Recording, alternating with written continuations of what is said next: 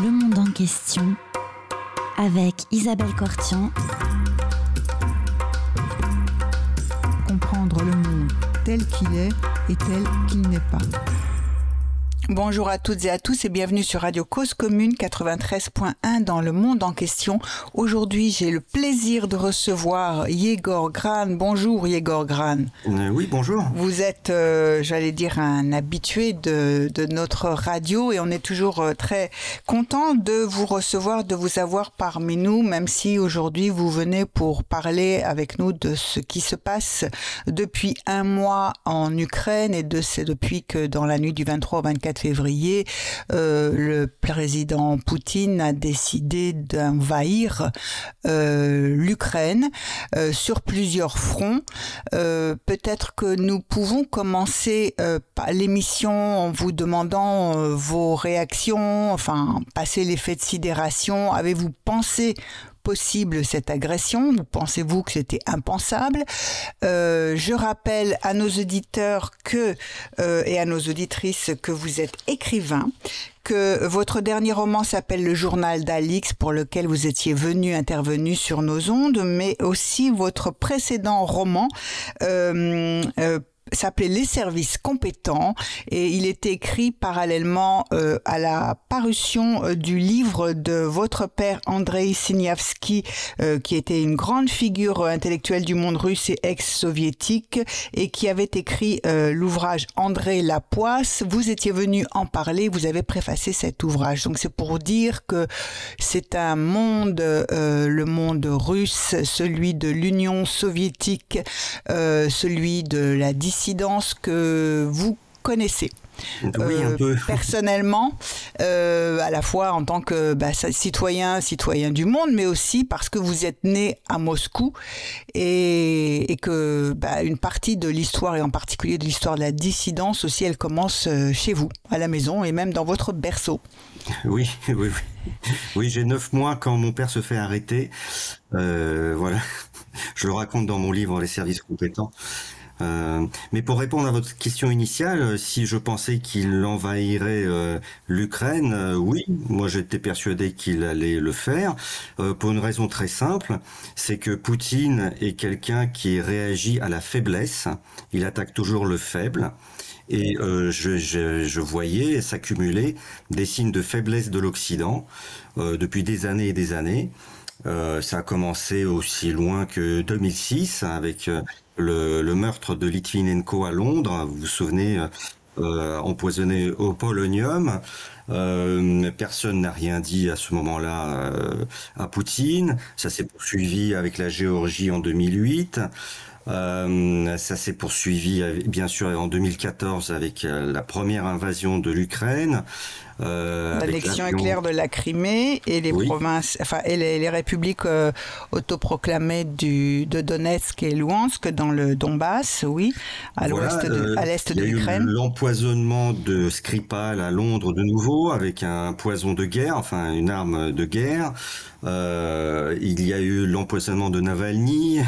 L'empoisonnement et l'arrestation de Navalny, effectivement. Donc, donc beaucoup, beaucoup, beaucoup de choses qui s'accumulaient. Euh, alors, et l'Occident répondait mollement, c'est-à-dire qu'il y avait toujours un côté euh, on, gronde, on gronde le méchant euh, garçon Poutine, euh, mais on lui dit tu ne recommenceras plus, hein, promis juré. Et Poutine ne, ne disait ni oui ni non, ce qu'on prenait pour l'acceptation. Alors, il y avait quelques petites sanctions symboliques sur quelques oligarques et voilà sur quelques secteurs du, euh, du, euh, de la défense, de, l'industrie de défense de Poutine, mais, mais rien de, de, bien sérieux finalement. On était trop contents, nous en Occident, que euh, Poutine n'ait pris que, que la Crimée et que le, une partie du Donbass. Et, que ça se soit passé très vite et qu'on n'ait pas eu le temps vraiment de réagir puisqu'on était mis devant le fait accompli et, et, et, puis aussi en se disant bon bah ça va on lui laisse ça et peut-être que ça suffira.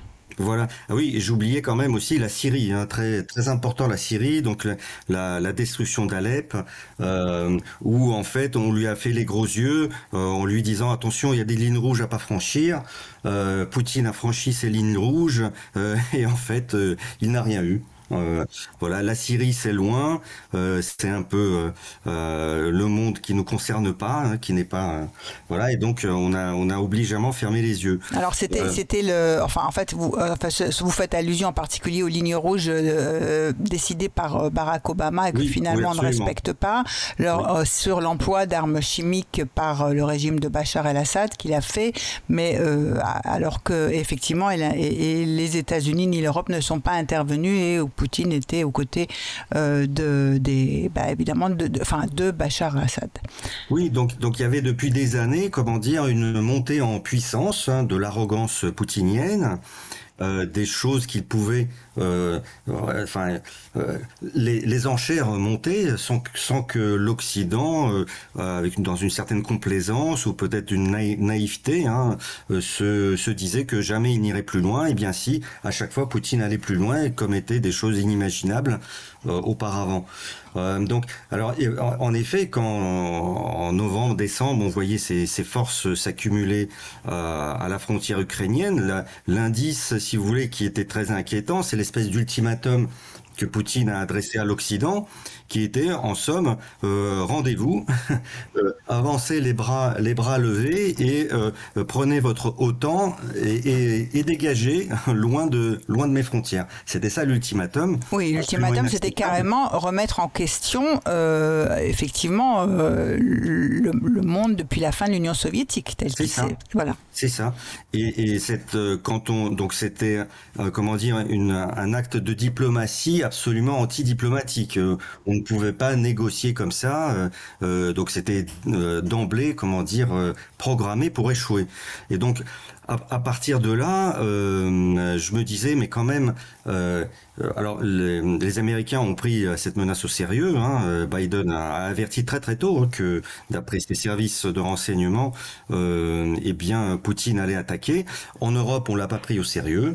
Euh, Macron ou Scholz ont passé leur temps à, aller à appeler Poutine, à aller à Moscou et à, continuer cette espèce de dialogue exigeant. Hein. Le dialogue exigeant, c'est l'espèce de, mantra euh, de notre politique étrangère euh, par rapport à la Russie, où en fait, voilà, on se contente de montrer notre préoccupation sans, sans rien faire, sans rien envisager de plus sérieux.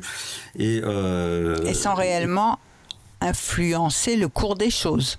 Eh bien non. Et ni stopper euh, les ambitions de l'autre côté. Au contraire, moi je, suis persuadé que ces allées et venues de Macron et de Scholz euh, ont euh, persuadé Poutine qu'il pouvait avancer encore plus vite sur l'Ukraine euh, parce que parce qu'il y aurait toujours une espèce, une espèce de, de peur, de pleutrerie en fait hein, de l'Occident, d'une partie de l'Occident qui irait toujours volontiers le rencontrer pour lui pour discuter couloir humanitaire, ce genre de choses. D'ailleurs, ça continue. Hein. Je, je ne pour ma part, je ne comprends pas hein, pourquoi euh, Macron passe euh, son temps tous les trois jours à appeler Poutine pour lui demander un couloir humanitaire par-ci, une évacuation de civils par-là, alors que euh, Poutine n'en a juste absolument rien à faire.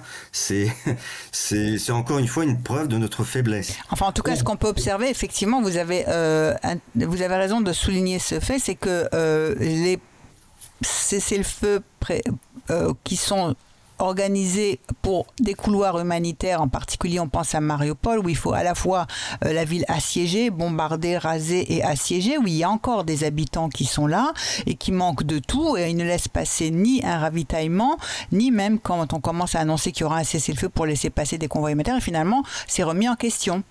On l'a vu plusieurs fois depuis, depuis quatre semaines. Mais bien sûr, parce qu'en en fait, la stratégie militaire de Poutine n'est pas une nouveauté en soi. Il y a, eu Grozny hein, en Tchétchénie, euh, il y a eu euh, Alep en Syrie. Elle est toujours la même, c'est-à-dire qu'on se sert délibérément des cibles civiles pour faire monter la pression sur les, les, politiques sur place et sur, sur les combattants aussi sur place qui à un moment donné disent ça suffit, il faut arrêter les souffrances euh, de cette euh, population qui ne, ne mérite pas le sort que, voilà et qui euh, arrive à, à, et pour jeter la responsabilité effectivement sur les autorités ukrainiennes en particulier qui qui en, en, en, qui est responsable de la souffrance de sa population et non pas celui qui a lancé. Dans un retournement, alors tout à fait, comment dire, courant, couramment pratiqué par Poutine, c'est la victime qui est coupable, en fait.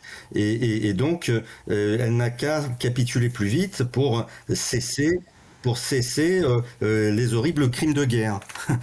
Euh, donc, euh, et, et, nous, en fait, on est quelque part euh, assez complaisant, en fait, je trouve, hein, par rapport à ça. Je, euh, même si, alors, la bonne surprise quand même depuis un mois, hein, c'est les, les, sanctions étaient plus dures que ce que je pensais. Donc, moi, je, je pensais en effet que, que la guerre aurait lieu, que Poutine irait, parce que y avait, je voyais aucun signal, aucun feu rouge s'allumer sur sa route.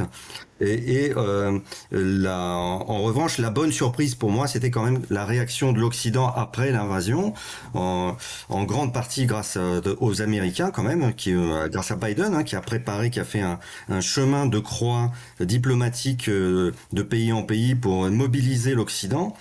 Euh, d'une part, et d'autre part par la société civile occidentale. Ça, c'était une belle surprise. La, société civile, donc composée d'entreprises occidentales, euh, entre autres, qui, qui a dit ça, suffit, on ne peut plus faire de commerce avec euh, Poutine, avec la Russie, et euh, euh, d'où le retrait massif d'entreprises hautement symboliques. on a par exemple parlé du retrait de, McDo, McDonald's. Alors ça peut, être comment dire, être perçu comme négligeable. En fait, c'est hautement symbolique parce que McDonald's a ouvert avait ouvert en, en, janvier 1990 le premier McDo à Moscou. Et c'était et c'était le triomphe en fait enfin pas le triomphe mais la la fin de de l'idée bolchevique euh, avec la fin de l'Union soviétique.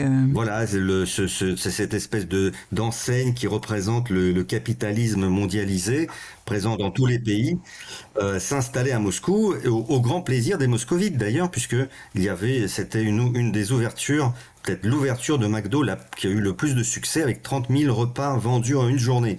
Donc voilà. Et, là, l'histoire se renverse et, et, et McDonald's s'en va de Moscou euh, et la queue se, re, se, reforme de nouveau. Il y a de nouveau la, queue. Il y avait de nouveau la queue pour avoir le dernier repas euh, euh McDonald's. Donc euh, c'est vraiment, c'est vraiment une page qui se tourne. Alors, c'est intéressant cet exemple de l'ouverture et fermeture de, McDonald's parce qu'effectivement, on a quelque part l'impression, très simplement, que euh, cette période qui s'est ouverte avec euh, euh, les années Gorbatchev et la fin qui nous conduisent à la fin de l'Union soviétique jusqu'à maintenant, c'est une parenthèse qui semble se refermer.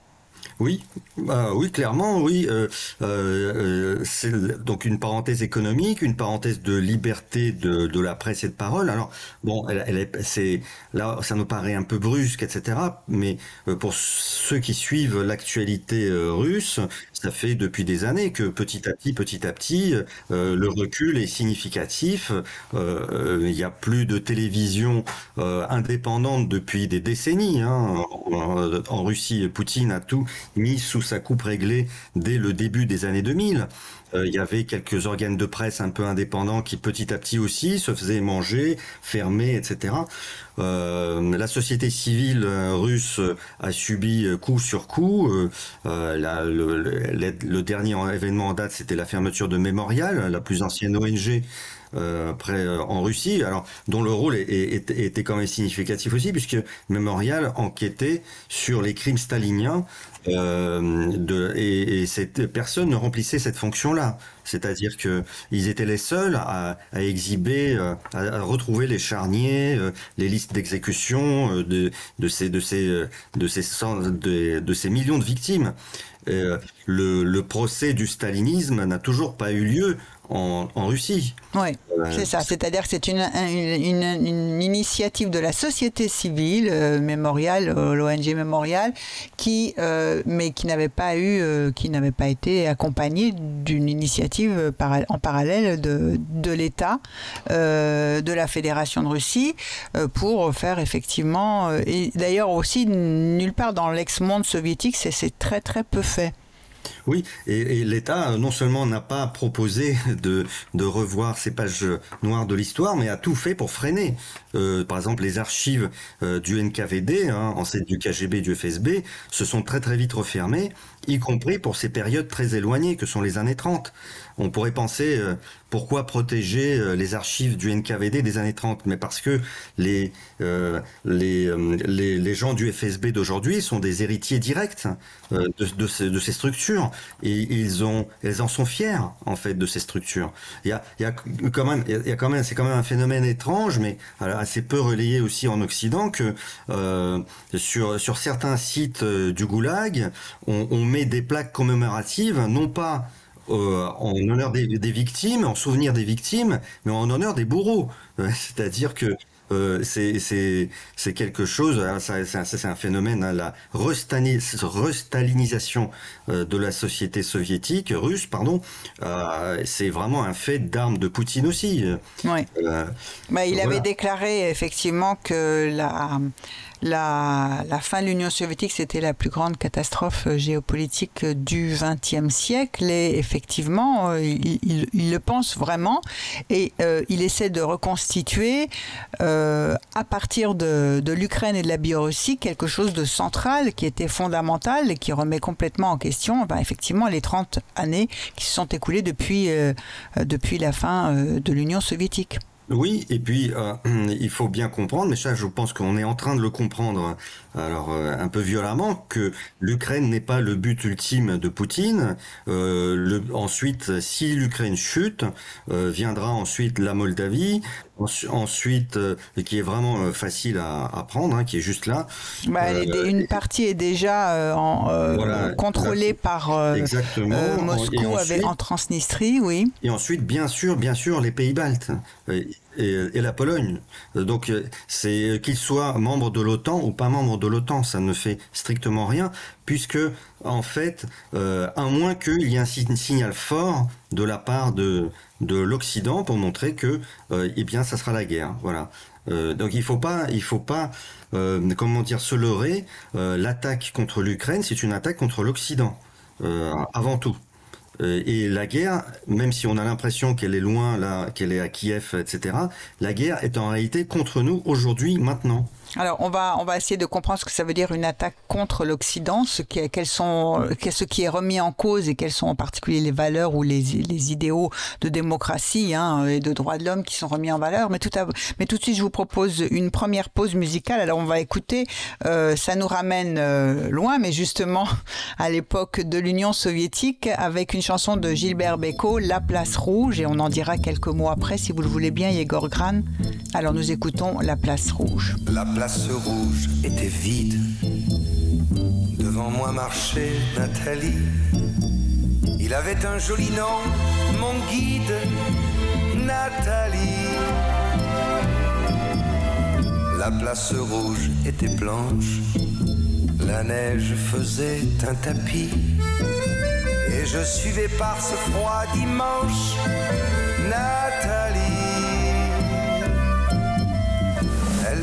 Parlait en phrases sobres de la révolution d'octobre.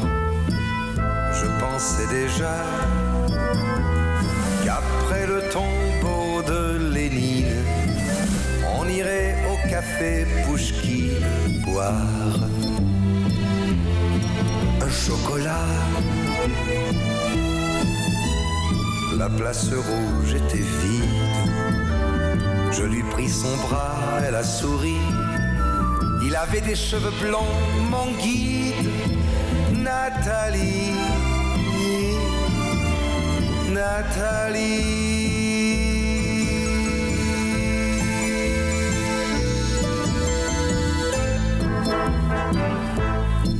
Dans sa chambre à l'université, une bande d'étudiants l'attendait impatiemment.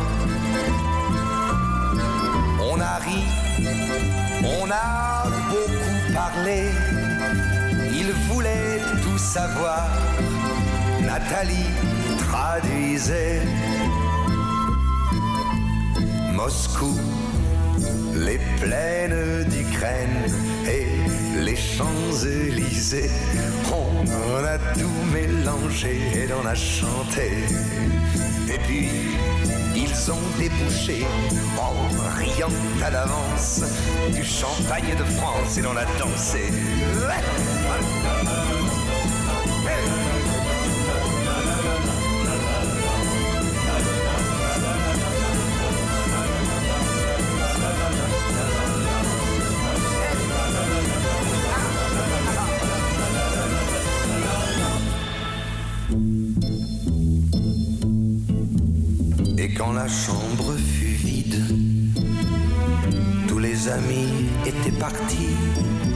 Je suis resté seul avec mon guide, Nathalie.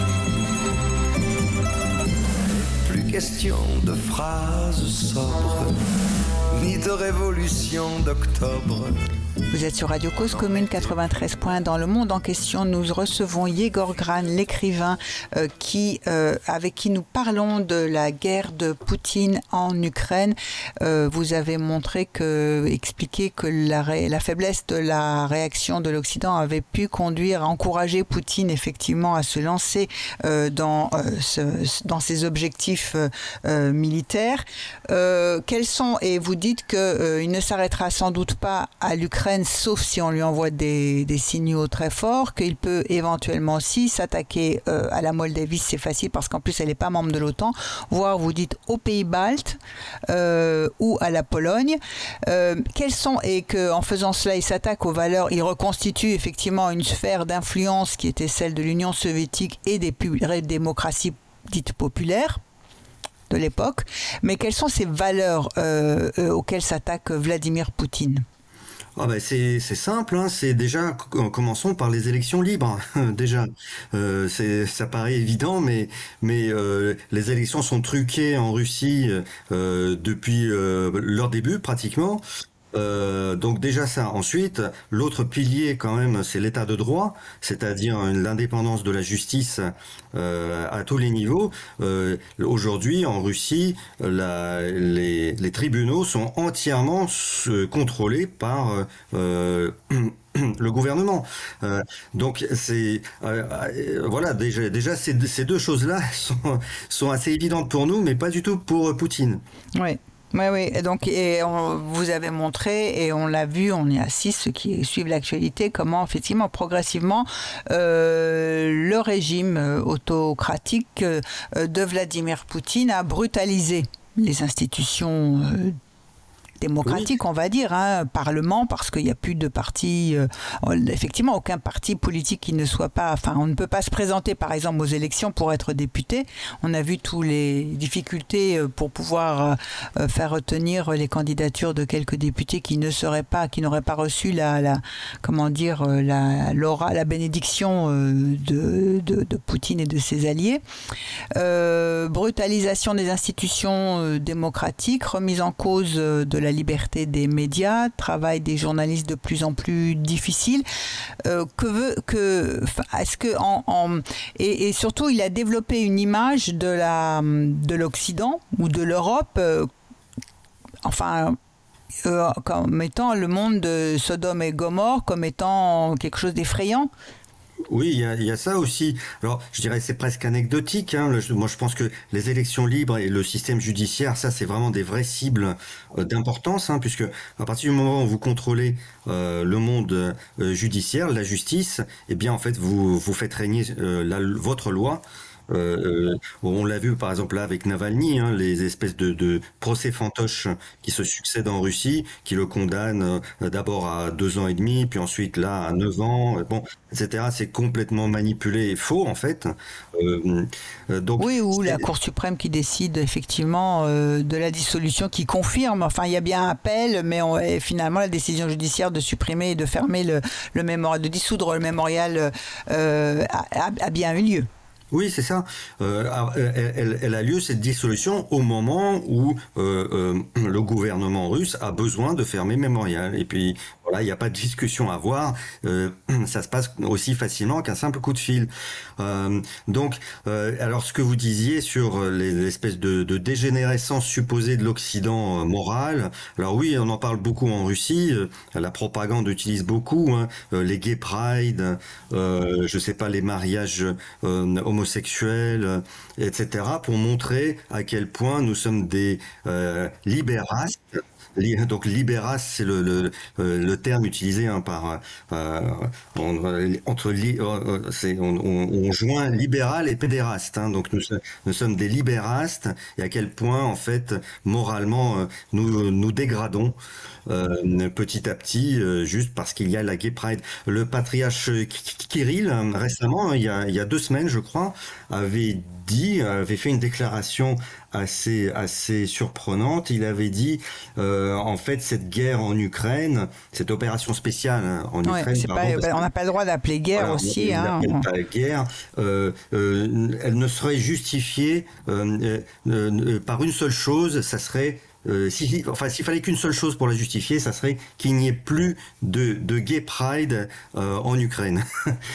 Donc, euh, alors, c'est absolument c'est une sorte de, de, de, de réalité parallèle. Hein. Enfin, les Russes vivent dans une réalité parallèle euh, euh, où ils se représentent l'Europe comme une espèce de, de voilà de, de, de Sodome et Gomorre permanente avec euh, entre les mariages gays et euh, le, le, recrutement d'islamistes et je sais pas l'assassinat de prêtres à, à, chaque coin de rue par des islamistes. Voilà, il y a une et plus euh, alors tout le tout le tout le tout le fatras de la de la euh, comment dire des euh, de l'anticléricalisme. C'est-à-dire voilà on représente euh, ça c'est c'est très valable pour la France hein, la France comme un pays euh, donc dégénéré parce que anticlérical. Ouais à la base. Alors qu'effectivement, le régime s'affirme dans une alliance du sabre et du goupillon avec le patriarche effectivement orthodoxe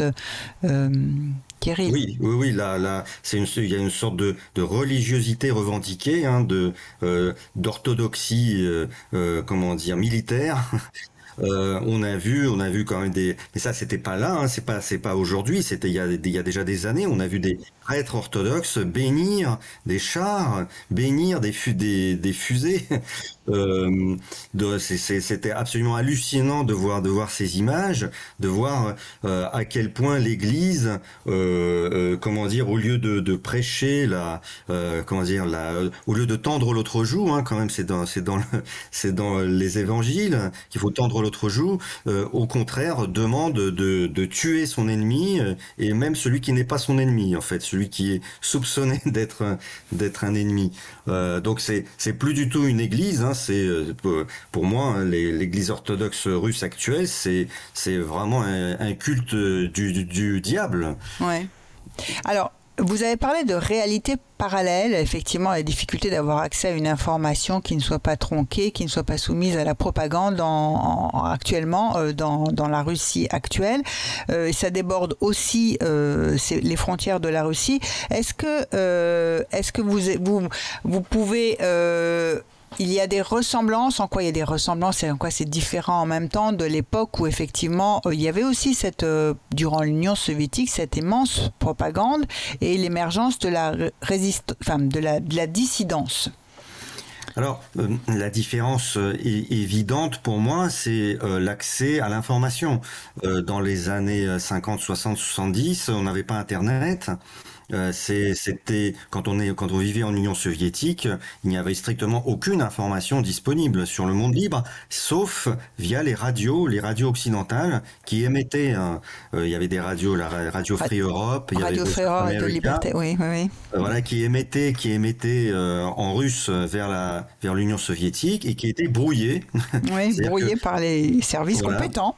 Voilà, brouillés. Vous, vous, vous n'entendiez que du bruit hein, sur la fréquence de la Voice, of America, si vous habitiez à Leningrad ou à Moscou, euh, en fait, vous ne captiez rien sur ces fréquences. Il fallait, les gens qui étaient intéressés devaient aller en province et euh, là, on, dans certains lieux connus des, des experts, des spécialistes, on captait mieux et les gens se réunissaient parfois autour de la, du poste de radio, un peu comme nous pendant la résistance, on se réunissait autour de Radio Londres. Euh, voilà, donc l'accès à l'information était, était inexistant. Euh, Aujourd'hui? Aujourd'hui, euh, n'importe qui peut aller trouver toute toutes les informations sur Internet. Même si euh, certains sites sont fermés petit à petit en Russie, vous avez toujours la possibilité de contourner cette censure parce que d'abord elle fonctionne pas très très bien. Ensuite, vous pouvez installer des, logiciels spéciaux, le VPN, un fameux VPN qui permet donc euh, d'aller surfer sur des sites étrangers en vous faisant passer pour un étranger, non pas pour un russe. Euh, donc, donc, quand on veut chercher l'information, on peut la trouver assez facilement aujourd'hui. D'autant qu'on y a eu un accès aussi durant au cours des 30 dernières années, on a pu avoir au moins à un moment donné euh, accès à davantage d'informations qu'aujourd'hui. Oui, et, mais la, la, grande question, c'est pourquoi est-ce que nombre de Russes ne cherchent pas à avoir une information alternative? Euh, ça, c'est la, la, question, j'allais dire, à, à 1000 euros, euh, parce que parce que c'est presque là le drame euh, de ce pays. En plus de, du drame euh, représenté par Poutine lui-même, euh, l'autre versant, l'autre la partie émergée de l'iceberg, elle, donc, elle, elle, est, elle est, c'est cette, c'est ce peuple qui ne veut pas aller chercher l'information, qui se contente tout à fait de la propagande qu'on lui déverse dans les oreilles à longueur de journée et qui même et quand ils quand on a quand ils ont là accès à cette information rejettent cette information.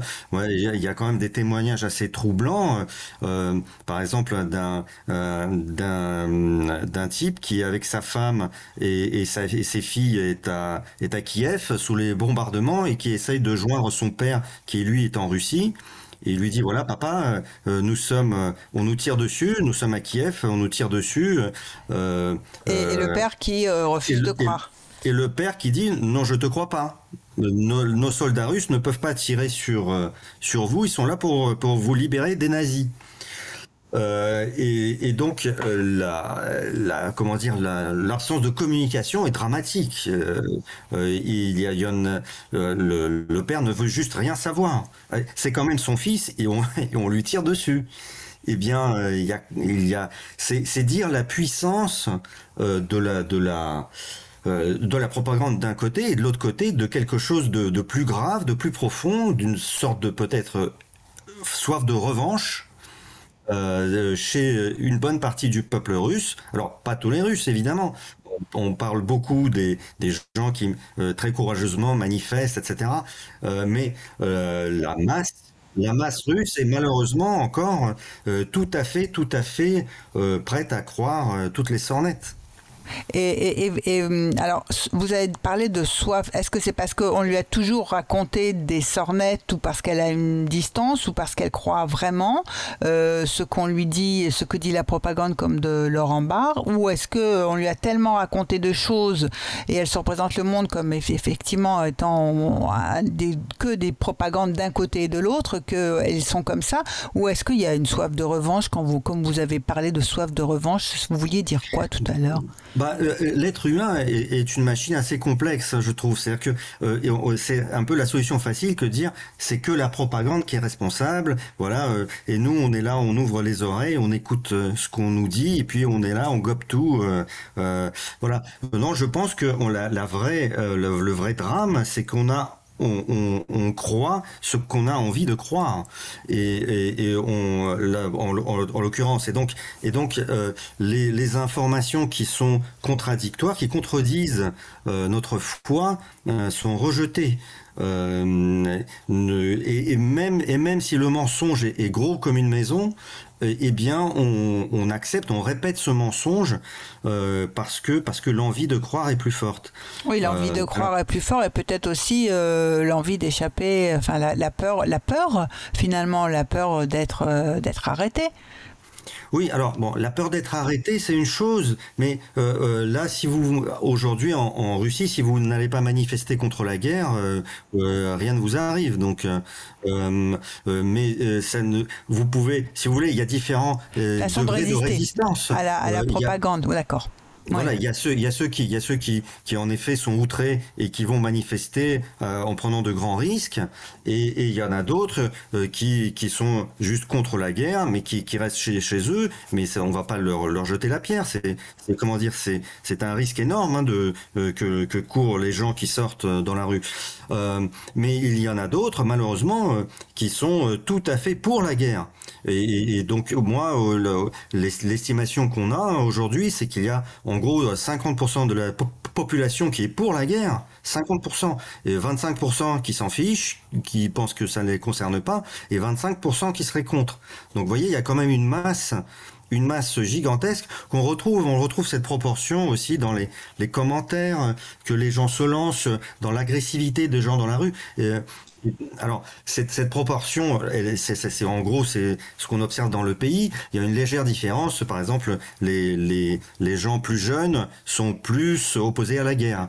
Euh, les, les, les, générations un peu plus âgées sont au contraire absolument euh, euh, pour, pour la, la, guerre. Donc, euh, voilà, mais euh, comment convaincre, comment convaincre euh, et, peut-on convaincre d'ailleurs, parce que là, là c'est pas évident, comment convaincre les gens qui sont pour la guerre, qui veulent, qui veulent casser l'Ukraine, comment les convaincre qu'ils ont tort, ça je ne sais pas. Ça c'est, ça fait partie des grands, des grandes horreurs, des grands mystères de l'âme humaine. Oui, alors vous parlez de l'humain aussi, il suffit de voir beaucoup trop de cercueils revenir aussi pour que l'opinion change. C'est possible euh, aussi. Oui, ou ça c'est possible. Oui, en effet. Parce que euh, euh, on parle de chiffres, vous disiez 50% pour la guerre, mais au fond, ce qu'on on croit, enfin ce qu'on sait aussi, c'est que c'est difficile d'avoir des sondages très précis. Bon, d'abord les sondages peuvent se tromper, bien entendu. Deuxièmement, c'est assez difficile. Enfin, il n'y a pas de d'institut de, de, sondage bien sûr, bien sûr. Il n'y a pas d'institut de sondage, mais toutes les remarques que j'ai, euh, que je que je scrute depuis un mois, parce que pour moi c'est ça le problème fondamental en fait de la Russie. C'est pas Poutine. Le problème fondamental pour moi c'est cette masse inerte de gens qui désirent la guerre. Euh, donc le, tout malheureusement tous les signaux que j'ai, euh, sans avoir de sondage euh, évidemment, tous les signaux que j'ai montrent qu'il y a que cette proportion est gigantesque euh, aujourd'hui, gigantesque de l'ordre de 50% d'une population. donc ils sont engagés, qui seraient engagés pour pour justement crier vive la guerre. Euh, donc, euh, bon, c'est plutôt le côté pessimiste. Alors, vous avez raison. Euh, à force de voir revenir des cercueils, peut-être que ça fera un petit réveil. Mais vous pouvez aussi avoir l'effet inverse, c'est que à force de voir revenir des cercueils, ils se disent ah bah c'est la faute des nazis en Ukraine et donc et, et, de leurs compères les membres de l'OTAN. Et donc faut les faut les attaquer encore plus. Euh, voilà. Alors l'origine, l'origine de cette, de cette, de, de cette soif militaire, euh, ça c'est ça c'est une grande énigme, mais je pense que euh, il y a un complexe d'infériorité euh, évident là-dedans. C'est-à-dire que c'est quelque part euh, depuis des années, euh, ce, ces, ces gens pensent être appartenir à un peuple élu au sens culturel. Le, la Russie, l'URSS ont donné d'immenses poètes, cinéastes, peintres, etc. Et prix, joueurs d'échecs. Nobel, oui. Et et, euh, et, en même temps, et en même temps, euh, ils, ont le sentiment de se retrouver en marge de l'histoire, d'avoir un PIB à peine supérieur à celui de l'Espagne et de, de, de, voir en gros le monde se moderniser autour d'eux alors que eux ne sont capables de rien produire. Euh, vous, vous, ne pouvez citer pratiquement aucun euh, produit de grande consommation euh, fabriqué en Russie, euh, à part peut-être bon, une des exportations de vodka. Et, et enfin, c'est anecdotique. Donc la, la, la, la, Russie est connue pourquoi pour ses, la, la richesse de son sous-sol, pour quelques quelques percées dans le domaine spatial et, et complexe militaro-industriel. Voilà, le complexe militaro-industriel, on va dire effectivement, et puis des, matières premières, notamment énergétiques. Voilà, mais vous pouvez. il y a, la Russie ne fabrique aujourd'hui pas un seul meuble, pas un seul jouet, pas, pas, pas, pas un seul. Enfin, ce que ce que vous vous avez dans les magasins, il n'y a, a rien qui vient de Russie. Encore une fois, à part la vodka. Donc c'est c'est assez. Euh, je pense qu'il y a quand même ici une accumulation de complexes d'infériorité. Et euh, donc une sorte de Enfin, quand vous parlez de revanche ou de, de, soutien à la Russie, parce que la Russie serait humiliée, le pays serait humilié il aurait perdu la guerre froide, il aurait euh, été un ours blessé parce que les autres républiques, les, enfin l'Europe centrale et orientale s'est émancipée euh, du giron soviétique et russe. Alors euh, là, c'est important de préciser que personne n'a cherché à humilier la, Russie, hein. bien au contraire. Ça, c'est très très important parce que j'entends en France et ailleurs certains dire oui, c'est de notre faute, on a, on les a humiliés, mais non. de quel par quel côté je ne vois pas très bien. Euh, euh, au contraire, au contraire, les sommes d'argent investies par les occidentaux à la chute du mur dans l'Europe de l'Est et en Russie en particulier ont été gigantesques. Toutes les entreprises sont allées euh, faire du du commerce là-bas. Il y a eu des prêts bancaires gigantesques, etc. Donc donc je ne je ne vois pas très bien en quoi ils ont été humiliés. Donc ça c'est de manière objective. Maintenant le ressenti de de, la population, lui, est, évidemment beaucoup plus nuancé. Je pense qu'il y a la vieille génération euh, qui ont connu les années 90 euh, euh, donc en, Union soviétique et en Russie, puis en Russie, qui se qui se disent c'était vraiment une époque horrible avec en effet euh, des salaires rikiki, rien dans les magasins et le, sentiment qu'on était les crises financières, la dévaluation du rouble. Voilà, on était on était vraiment au ras des pâquerettes économiquement. donc oui, là il y avait un, un, ressenti comme quoi il faudrait surtout pas revenir à ces années-là. Euh, entre parenthèses, c'est ce qu'ils sont en train de faire. Hein, d'ailleurs, ils sont en train de revenir à vitesse grand V dans les années 90, voire même avant, parce que parce que le, choc économique euh, pour euh, la Russie risque d'être absolument dramatique. mais oui, alors qu'effectivement, on a accepté, on a accepté, tout le monde a accepté. Enfin, l'opinion a d'autant plus facilement accepté l'installation et le renforcement de l'autoritarisme du régime de Poutine que il a promis et il a assuré une certaine stabilité euh, économique euh, au pays alors, euh, qui fonde sur des cours de matières premières très élevés. Oui, alors exactement, exactement. C'est là où vous avez absolument raison. Lui, il a promis, mais ce qui a fait que il a réussi, ce n'est pas Poutine, c'est le prix du baril. Euh, qui a, euh, explosé. Si, si la Russie de Gorbatchev avait pu avoir le baril à, à 80 dollars, euh, eh bien, il n'y aurait jamais eu tous, ces, tous ces problèmes aujourd'hui. mais malheureusement, les années 90 coïncident avec un, enfin malheureusement pour la Russie, coïncident avec un prix du baril très bas, entre 15 et 20 dollars. Euh, et, donc, à ce, il n'y a pas de manne comme ça qui tombe du ciel sur sur le pays, alors que juste après, pile avec l'arrivée de Poutine au pouvoir, commence cette espèce de boom euh, euh, pétrolier, des prix pétroliers, qui fait que le pays devient croule sous l'argent et peut investir en effet dans l'armée, etc., etc. Alors, vous avez parlé de peut-être euh, différentes euh, façons de voir, enfin en tout cas, il y a la vieille génération, celle qui a connu les années 90, et puis la jeune génération. Alors, comment elle voit la situation, elle? Bah, Est-ce qu'elle est, La, jeune génération, alors euh, là aussi, il faut, faut distinguer entre ceux qui ont eu l'occasion de voyager en Occident, voire de travailler en Occident, voire de voilà, et, et, ceux qui, surtout en province, sont absolument coupés du monde occidental.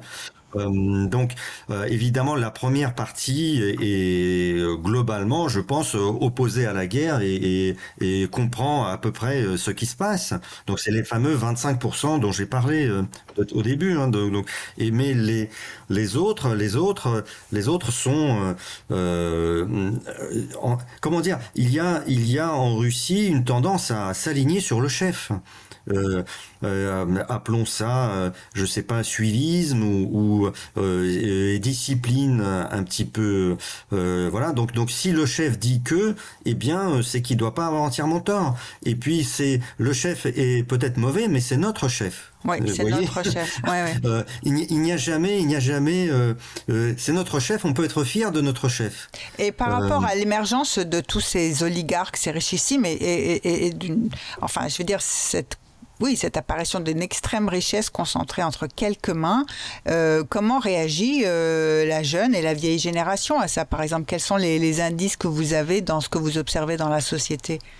Euh, bah, globalement, euh, malheureusement, globalement, les Russes disent, disent, ils s'enrichissent, eh bien tant mieux pour eux, euh, pourvu que ça ne me concerne pas. enfin, pourvu que, voilà. Donc il y a quelques, quelques, notamment l'équipe de Navalny hein, s'oppose évidemment violemment à ça, tout ce qui est lutte contre la corruption. ces, ces, ces, ces gens-là, extrêmement courageux, encore une fois, depuis des années, trouvent, retrouvent des châteaux, des yachts, etc euh, construit avec l'argent euh, pillé à droite et à gauche, et, et, et donc s'insurge contre, contre ça, mais la masse des Russes ne les suit pas. Il faut être, faut être honnête et le reconnaître. Hein. C'est-à-dire que, c'est-à-dire que, euh, en effet, peut-être, je sais pas, 15% de la population russe est concernée, se sent concernée par ces énormes fraudes et la corruption euh, inimaginable. Je, je, pense que dans quelques années, on, on, dira que le record absolu est de loin de la corruption euh, c'est produit dans la Russie poutinienne. C'est la, Russie poutinienne qui l'a produit. Imelda Marcos, je sais pas si vous vous, vous, vous, souvenez de cette dame. Euh, avec, beaucoup de chaussures voilà, c'est vraiment euh, c'est une amateur à côté de de, de de ce que de ce que produit la corruption poutinienne. Donc oui, ce euh, régime kleptocrate comme on dit parfois. C'est ça, mais exactement. On confisque la richesse au profit de quelques-uns autour du, chef. Oui, oui, du chef et des réseaux, des, euh, des, services secrets qui profitent en fait de leur position, de, leur, la détention de la violence légitime hein, euh, et des coups bas légitimes. Euh, c'est leur spécialité, hein, placer des micros, faire chanter des gens, etc. donc, pour pour euh, en fait s'allier avec des oligarques et, voir euh, euh, piquer aux oligarques comment dire la l'accès à, ces ressources. Voilà. Ou, ou un pourcentage et surtout qui n'entre pas en politique. Alors peut-être qu'effectivement on va faire une seconde pause musicale mais et, on reviendra dans, ensuite après avoir écouté on va écouter Chopin justement. Mais on, on, va voir que cette société russe qui ne bouge pas qui reste assez passif face à la corruption et tout ce qui se passe, c'est tout à fait le contraire qui s'est passé en Ukraine peut-être depuis un certain nombre d'années. Et peut-être que c'est là aussi où euh, ces deux évolutions différentes qui peuvent permettre de, comprendre à la fois la volonté d'en finir avec euh, cette volonté d'indépendance, de, cette indépendance et puis ces voies divergentes qu'adopte la société ukrainienne et la société russe. Mhm. Oui, alors on écoute tout de suite euh, euh, Chopin, euh, l'étude opus 25 numéro 1, composée d'une traite par Chopin lors de la prise de Varsovie par les troupes russes en 1831.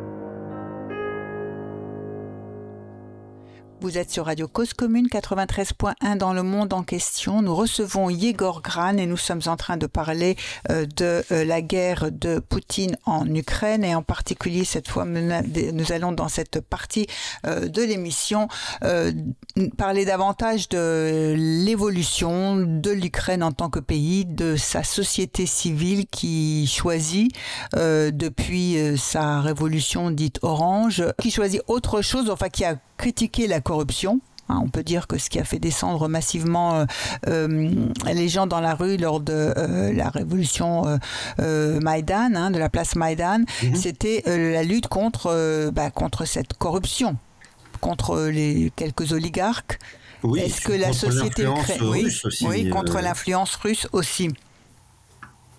Oui, oui, absolument. Mais alors bon, euh, l'Ukraine a, fait partie aussi des pays assez corrompus, euh, faut, faut dire ce qui est. Euh, et, avec des complicités et des, et, et des choses entre oligarques russes et ukrainiens. Exactement, exactement. Mais la, la, comment dire, la direction que prenait l'Ukraine était justement de rejeter petit à petit et de faire la chasse à cette corruption. Euh, ce n'est pas quelque chose qui se fait en, trois mois.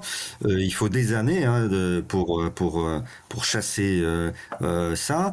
Et donc la ce qui était, ce qui était flagrant, en tout cas, ce qui a provoqué la, la, euh, l'intervention russe, c'est la volonté de l'Ukraine de devenir une vraie euh, démocratie à l'occidentale. C'est ça, et de euh, prendre un chemin totalement différent de celui de la Russie. Voilà, et, alors pourquoi précisément? Non seulement à cause des vues géopolitiques, euh, on va dire, un, passéiste de Poutine hein, qui voudrait reconstituer, son empire, euh, mais euh, aussi par peur de la contagion. C'est-à-dire que il, se demande, demandait, il s'est sûrement demandé si cette envie, si cette soif de liberté, d'élection non truquée et d'état de droit ne pouvait pas, comment dire, comme le virus du Covid, contaminer son voisin et amener aussi à des manifestations plus violentes. C'est pour ça que je pense qu'il y a, en fait, il y a une sorte de, euh, euh, voilà, il y, a, un miroir et il y a euh, une concordance en fait dans les actions entre entre l'Ukraine qui s'oriente sur le vers, l'Occident et les protestations à l'intérieur même de la Russie par l'équipe de Navalny notamment, euh, les grandes manifestations contre la corruption. Euh, il y a quelque chose, il y a deux symptômes ici qui ont dû très très sérieusement inquiéter Poutine. Oui, et, et, qui, et qui montre aussi alors un phénomène qui est assez caractéristique de régime autoritaire lorsqu'il s'installe et qu'il dure au pouvoir, euh, que euh, le régime fait tout euh, ce qu'il faut pour survivre. En fait, sa, sa seule capacité, sa, sa seule action, c'est ça, c'est empêcher quoi que ce soit d'émerger qui puisse le remettre en cause et le, et le faire tomber.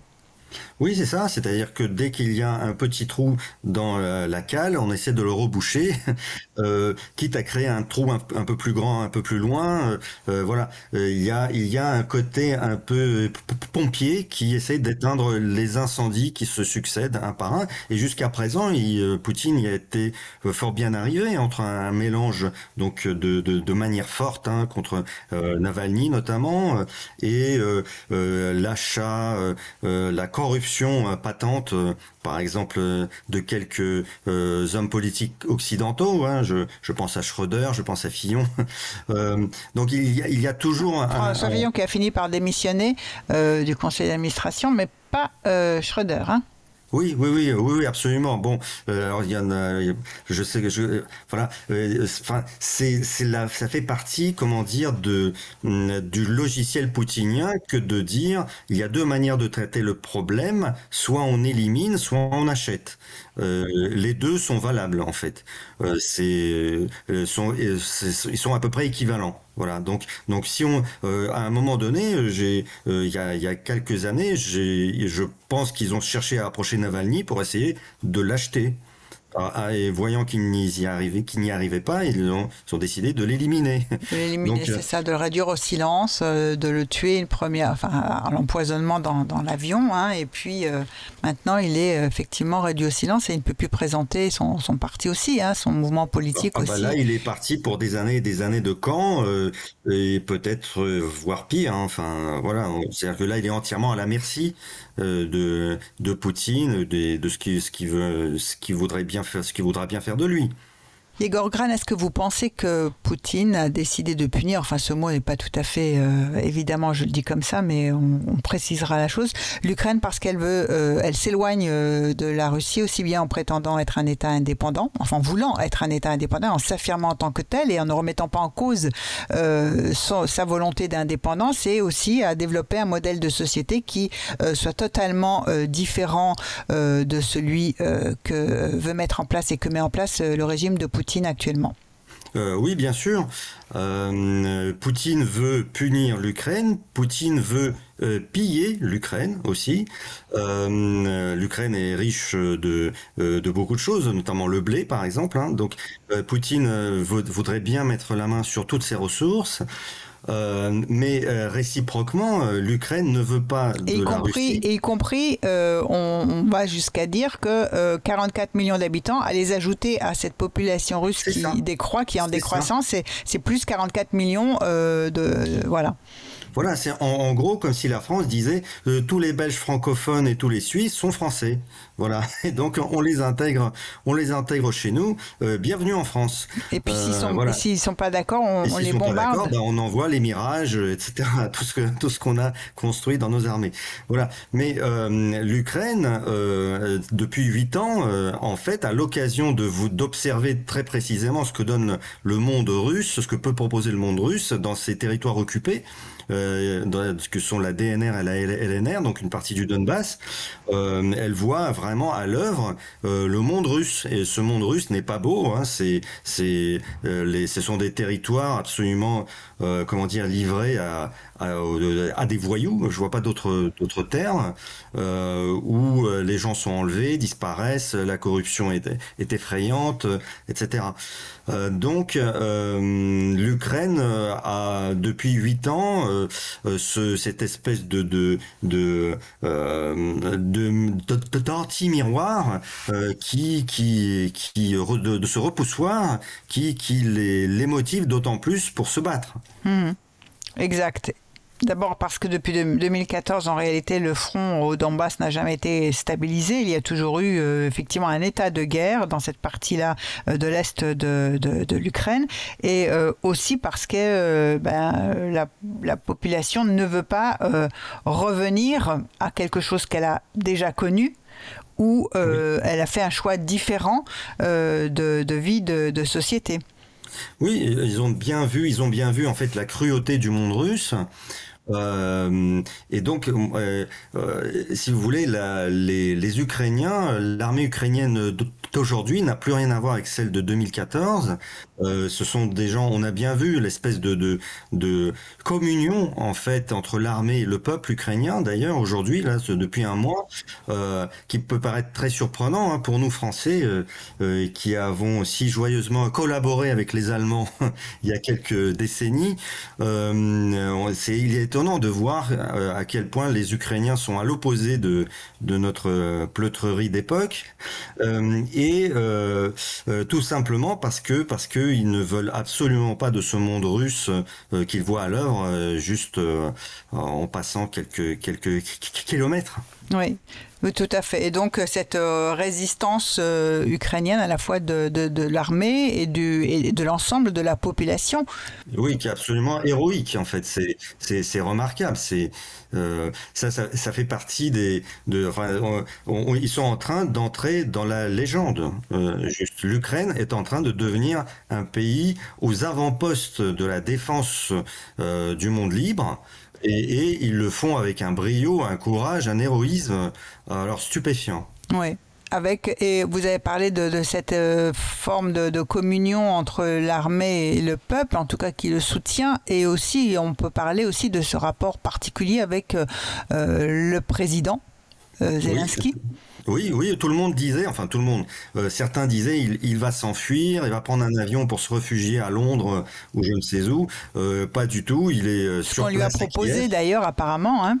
Euh, oui, parce que c'est comme ça que euh, se comporterait, j'imagine, euh, euh, je sais pas, Scholz ou Macron, si le si le, le pays euh, était envahi. Je pense qu'il partirait très vite à Vichy ou dans ça c'est Zemmour. Non, mais mais donc là, vous voyez, c'est quand même étonnant ce, ce cette chose et ça commence dès les premières minutes de la guerre en fait. Il y a un épisode absolument stupéfiant qui qui se passe le 24 février quand un bateau de guerre euh, russe accoste euh, une petite île euh, au large de l'Ukraine, un petit peu garde-frontière, il, il, lui lance rendez-vous, rendez-vous, sinon on vous tire dessus.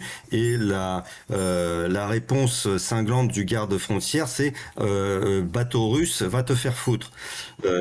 après quoi, ils sont réduits en poussière par, par un bombardement. Donc ce, ce, ce, bateau russe va te faire foutre est devenu un, un symbole du ralliement, euh, euh, du courage inouï de ces, de ces Ukrainiens. Oui, et bon, que, auquel Poutine peut-être ne s'attendait pas. Non, non auquel euh, non plus l'Occident ne s'attendait pas. Oui, l'Occident ne s'y attendait pas. L'Europe et les États-Unis, on va dire, hein, oui. Oui, oui, non, les, ni l'Europe ni les États-Unis ne s'attendaient à une telle résistance héroïque et, et, et, plus que résistance, hein, parce que euh, maintenant on les voit petit à petit qui passent à la contre-offensive. Euh, donc, euh, oui, qui reprennent, qui reprennent certaines villes qui avait voilà, et les, pertes, les pertes, en face sont effrayantes.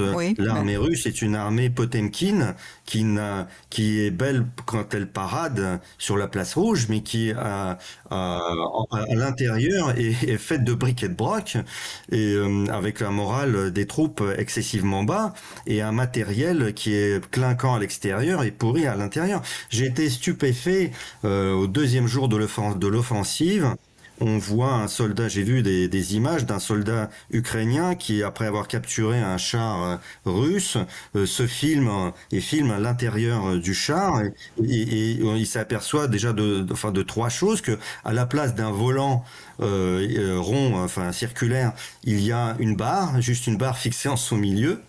Euh, pour, pour piloter le char. Ensuite, il, regarde la radio euh, du char. C'est une radio analogique au lieu de, de numérique, hein, donc euh, absolument pas cryptable et, et donc captable. Enfin, tous les signaux peuvent être interceptés assez facilement. Hein, par, voilà. Et ensuite, le, la cerise sur le gâteau, c'est il ouvre une ration de combat d'un soldat russe et on, il s'aperçoit qu'elle est périmée en 2015. Donc, euh, ça, donc ça fait sept ans qu'elle est périmée. Donc euh, euh, c'est là où on se dit que une fois que j'ai vu ces images, je me suis dit l'armée russe a un très très gros problème réel parce que cette corruption, cette fameuse corruption des élites russes, en fait, elle a ruisselé jusque dans l'armée. Et pourquoi est-ce que le volant est juste une simple barre de fer et pourquoi est-ce que la radio est une radio qui date des années 80 euh, C'est tout simplement parce que, au passage, les généraux qui devaient, euh, qui ont reçu l'argent euh, pour moderniser leur armée, ne n'ont fait que repeindre le char de l'extérieur, lui donner un, un air, voilà, clinquant, mais tout le reste a été mis dans leur poche. et donc, on se retrouve avec une armée incapable de, de se battre réellement. Oui. Plutôt, c'est pas qu'il a gardé les meilleures armes pour euh, en Russie et qu'il a mis sur un front euh, des amassé pendant des mois euh, des, des, vieilles armes pour s'en en pensant que l'offensive serait très très rapide et que ce serait une guerre éclair aussi rapide que l'annexion éclair de la Crimée en 2014. C'est un, très mauvais calcul, euh, c'est un très mauvais calcul, mais qui montre aussi la faiblesse du renseignement russe, euh, montre le faiblesse des stratégiques des généraux du haut commandement russe, euh, qui étaient incapables de prévoir euh, en fait ce qui leur est arrivé depuis un mois. Oui. Alors en fait, on, peut, si on va s'avancer progressivement vers la conclusion de l'émission, on peut dire que finalement, euh, les Russes n'ont pas pu euh, maintenir euh, les anciennes républiques qui ont pris leur indépendance au moment de l'implosion de l'URSS et donc la fin du mur de Berlin aussi qui fait que les démocraties populaires deviennent des États indépendants. Elle n'a toujours pas de soft power et que qu'elle ne séduit pas qu'elle n'attire ah bah pas et que là, si elle veut reconstituer son, sa, un bloc, on va dire, autour de la Russie pour repousser le plus loin possible l'OTAN loin des frontières de la Russie, elle, elle n'hésite pas à utiliser la force.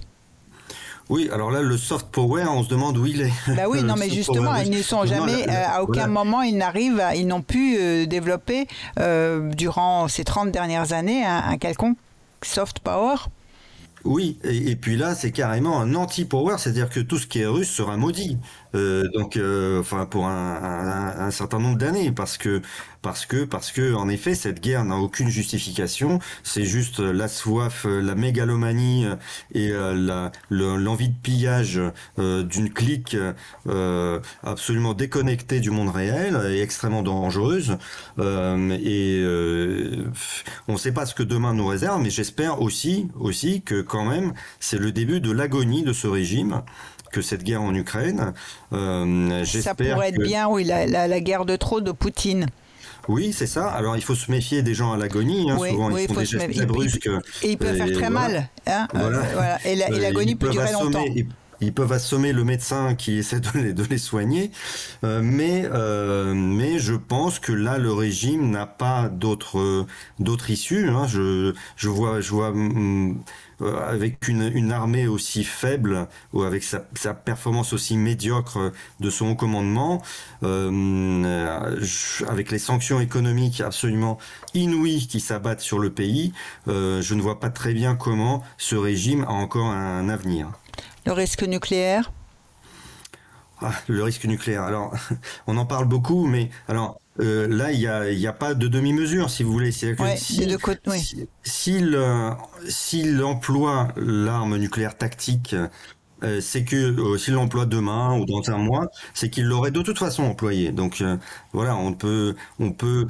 donc déjà, ça met de côté la question, c'est faut-il énerver Poutine? Voilà, faut-il surtout parce que on entend très souvent, hein, surtout ne remuons pas trop Poutine, ne le faisons pas trop peur, restons sur nos gardes, sinon il va nous envoyer l'arme nucléaire. Mais s'il nous envoie l'arme nucléaire, c'est qu'il le ferait de toute façon. Voilà. Donc, je pense pas que la, solution soit dans l'envoi de l'arme nucléaire ou pas.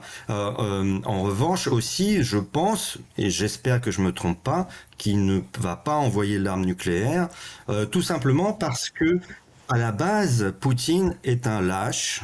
Et, il, encore une fois, là, on revient au début de l'émission, il ne s'attaque qu'à des cibles qu'il pense faibles euh, qu'il pense faible. Euh, et, euh, nous, notre devoir aujourd'hui, si, puisqu'on est en guerre, hein, faut être, clair, appeler un chat un chat, nous sommes en guerre. eh bien, c'est de montrer que nous sommes aux côtés de l'Ukraine d'un côté, mais que nous sommes aussi tout à fait forts et puissants et que nous allons non seulement peut-être rendre coup pour coup, mais aussi peut-être à un moment donné attaquer. De ce point de vue-là, je ne vois pas très bien pourquoi on ne fournirait pas d'armes offensives à l'Ukraine. Euh, ça, c'est un postulat qui me, euh, une, posture qui m'échappe un peu. Parce que euh, euh, les, les, défenses c'est très bien, mais il faudrait à un moment donné que, que l'Ukraine euh, soit un petit peu plus mordante. En, en, effet, et, je ne je ne comprends pas pourquoi on est on a toujours ces espèces de, de voilà de pudibonderie en disant on n'interviendra pas, on ne donnera pas ceci, ça, au lieu de, de se taire tout simplement voilà, de se taire et de fournir en catimini l'Ukraine en armes offensives. Euh, peut-être que ça se fait, j'espère que ça se fait. Voilà. Si les services secrets m'entendent, j'espère que j'espère que vous fournissez ce qu'il faut à l'Ukraine parce que c'est notre avenir qui est en jeu, très clairement, euh, armes nucléaires ou pas. Oui, en tout cas, c'est un peuple qui est en train d'être, qui est sous les bombes, euh, qui, manque de tout et voilà, qui est victime d'une agression oui, c'est l'Europe qui, qui, qui, a agressé euh, euh, d'une manière tout à fait inhumaine. Enfin, chaque jour qui passe, c'est très simple, chaque jour il y a un crime de guerre. Donc, euh, et on se demande quelle, quelle, journée sera encore plus effrayante que la précédente. oui, parce qu'on on a vu. Alors, il y a, y les, il y a les crimes de guerre, les, civils qui sont carrément euh, bombardés. Euh, il y a des, des journalistes enlevés. Il y a des populations qui sont déplacées. Oui. Hein, en particulier dans, l'Est, euh, euh, euh, mais de façon extrêmement violente. Hein. Oui, alors qu'est-ce qui nous manque dans la collection Dans la collection crimes de guerre, il nous manque l'arme chimique. Alors peut-être que Poutine va l'employer. On a parlé de phosphore, oui. voilà, Déjà, il nous manque quelques trucs, voilà, quelques trucs interdits, euh, phosphore, etc.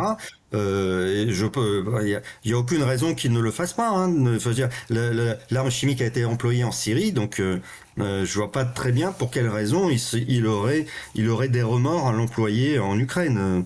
Euh, donc euh, voilà, il faut, s'attendre à ça euh, euh, et ma foi, être extrêmement ferme de mon point de vue. Ar- Arrêter de l'appeler au téléphone tous les trois jours pour lui demander un couloir immunitaire et commencer peut-être à, à- à armer l'Ukraine en armes offensives et nous aussi, même si ça semble pessimiste, mais nous préparer à la guerre. Ben, je vous remercie, euh, Yegor Gran, de votre participation à Ben, notre à émission. Nous nous quittons euh, avec euh, Vladimir Vysotsky, une chanson de ce célèbre chanteur euh, russe et, euh, de, de l'époque soviétique. À très bientôt pour une prochaine émission. Merci en régie à Stéphane. Merci Yegor Gran. À très bientôt. Au revoir.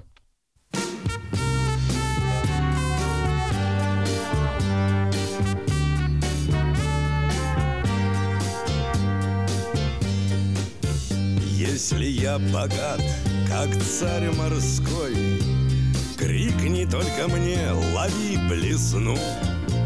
Мир подводный и надводный свой, Не задумываясь, выплесну. Дом хрустальный на горе для нее, Сам как пес бы, так и рос в цепи. Родники мои серебряные, мои россыпи, Родники мои серебряные, Золотые мои россыпи. Если беден я, как пес один, И в дому моем шаром кати, Ведь поможешь ты мне, Господи, Не позволишь и деньском. Дом хрустальный на горе для нее, Сам как пес бы, так и рос в цепи. Родники мои серебряные, Золотые мои россыпи, родники мои серебряные, Золотые мои россыпи. Не сравнил бы я любую с тобой, Хоть казни меня, расстреливай. Посмотри, как я любую с тобой, Как Мадонной Рафаэлевой. Дом хрустальный на горе для нее, Сам как пес бы, так и рос в цепи. Родники мои серебряные, Золотые мои россыпи, родники мои серебряные, Золотые мои россыпи.